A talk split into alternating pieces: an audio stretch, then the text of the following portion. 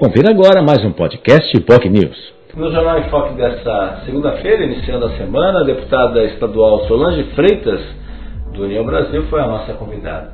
Ela falou aí sobre temas importantes, especialmente o projeto apresentado na semana passada pelo governador Tarcísio de Freitas para a, respeito da Sabesp, a privatização da Sabesp. Ela própria já apresentou aí duas emendas e já no final de semana já estudou o projeto de lei que prevê a privatização da Sabesp que prevê aí a participação do Estado, redução de 15% a 30%, e aí já, já fez mais sete emendas. Esse projeto uh, vai protocolar hoje, inclusive, essas sete emendas, e esse projeto será votado, uh, aí a previsão é votar até o final de novembro, segundo a deputada. Né? O governo tem pressa na aprovação desse projeto, né? a, a oposição tenta brecar ao máximo aí, promete até levar aí uh, para a justiça, mas é uma polêmica grande que acontece na Assembleia Legislativa. A própria deputada ainda não tem muito claro, clareza aí sobre uh, o projeto em si. Ela, por isso que ela sugeriu aí no total aí nove emendas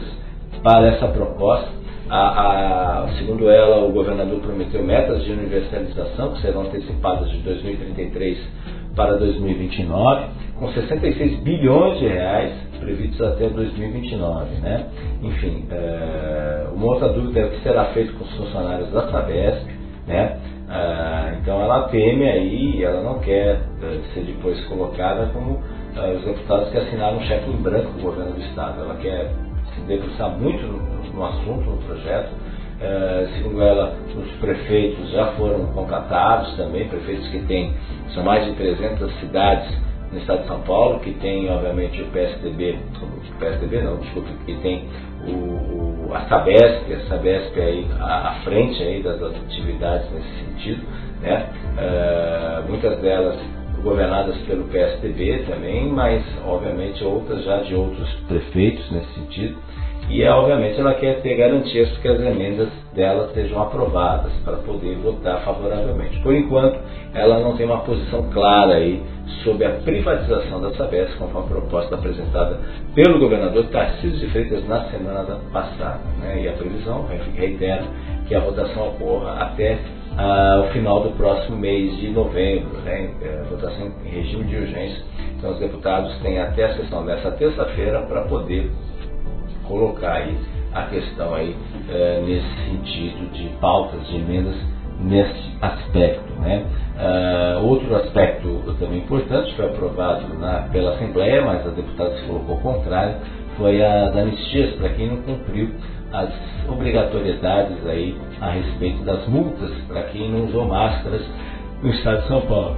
Então essa anistia das multas, ela reclamou, disse que foi uma vergonha para a Leste, né? Porque é interessante, à medida que o Estado reclama que não tem recursos, abre mão aí de recursos por causa de multas pelas pessoas que não usaram máscaras durante a pandemia, né? apesar de toda uma legislação sobre esse assunto. Enfim, é, realmente é até uma incoerência, né? porque o próprio governador e secretário têm reclamado que as verbas estão diminuindo, né? a arrecadação no Estado não é o que estava previsto, contrariando inclusive aquilo que foi divulgado no ano passado pelo governador, então governador Rodrigo, Rodrigo Garcia, que tinha aí verbas a mais de 50 milhões em caixa para poder o governo do estado usar aí nesse sentido. E, segundo a deputada Solange Freitas, que ela ouve dos secretários é que a história não é bem assim. Aqueles números que eram colocados no ano passado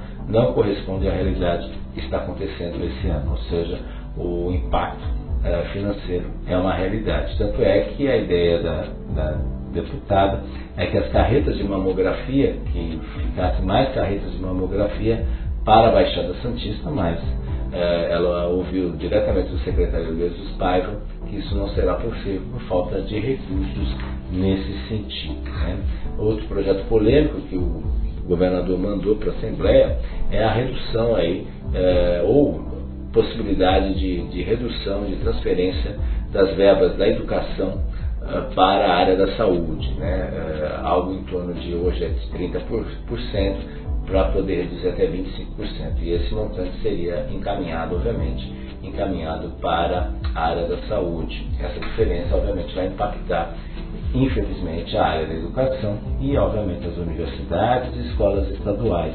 Ainda mais o ensino médio, que é um ponto frágil mesmo da educação paulista. Não só uh, uh, o ensino médio no Brasil é um ponto fraco, mas em São Paulo é um ponto fraco e a gente ainda tem vários e vários problemas em relação ao ensino médio. Mesmo assim, o governo do estado uh, pretende aí ter essa redução significativa de verbas na área de educação e, obviamente, afetar não só o ensino estadual, mas também as universidades.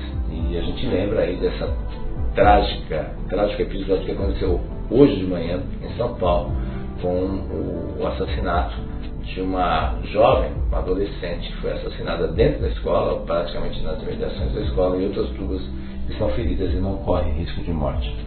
Enfim, falava-se tanto em segurança, né? falava-se tanto, e aí mais um episódio desse que acontece aqui em São Paulo, né? como já aconteceu no interior paulista. É uma triste realidade. Falando de política, a deputada falou aí do União Brasil, que a ideia é fortalecer, obviamente, a União Brasil é, e, obviamente, o partido vai lançar duas candidaturas, já é duas candidaturas, é, tanto em Guarujá, com Thais Margarido, e com Mongaguá, com Rodrigo Casabranca. Então serão os candidatos aí nesse sentido. E em São Vicente vai apoiar o prefeito Caio Amado, né? tanto é que o União Brasil já incorpora, já faz parte do governo do prefeito Caio Amado. Já em Santos, há negociações em relação a Rosana Vale e a Paula Alexandre Barbosa. Né? Enfim, vamos saber aí, ainda não tem nada batido, martelo batido, para que lado irá a União Brasil nesse sentido. Enfim, muitas coisas vão acontecer. E hoje o coordenador regional é o seu chefe de gabinete, do Conselho, e ele está coordenando aí a, as ações, as atividades dentro do União Brasil aqui em âmbito regional. Enfim, muita coisa vai acontecer, as eleições ainda uh, para as pessoas ainda estão muito distantes, mas na prática, nos bastidores, elas já estão pegando fogo literalmente. Vamos aguardar os, os acontecimentos. Esse foi mais um Jornal em Foque desta segunda-feira, tendo como convidado a deputada estadual Solange Freitas, do União Brasil ela que vai passar a coordenar também a, a legenda no Estado de São Paulo voltada às mulheres e tem aí como proposta principalmente ampliar o número de mulheres participando das eleições do próximo ano, especialmente no questão do Legislativo Santista também. Esse foi o Jornal em Foque, então, desta segunda-feira. Você pode acompanhar pelas nossas redes sociais, se você tiver interesse Facebook, facebook.com.br jornalbocnews, nosso canal no YouTube, youtube.com.br TV. É importante você se inscrever no nosso canal. Lembrando também que a reprise 3 horas da tarde na TV com Santos, canal 8 da Vivo, canal 11 Net Claro e canal 45 da VIPWay. Tenham todos um ótimo dia e uma ótima semana. Tchau, tchau. Você ouviu mais um podcast Boc News.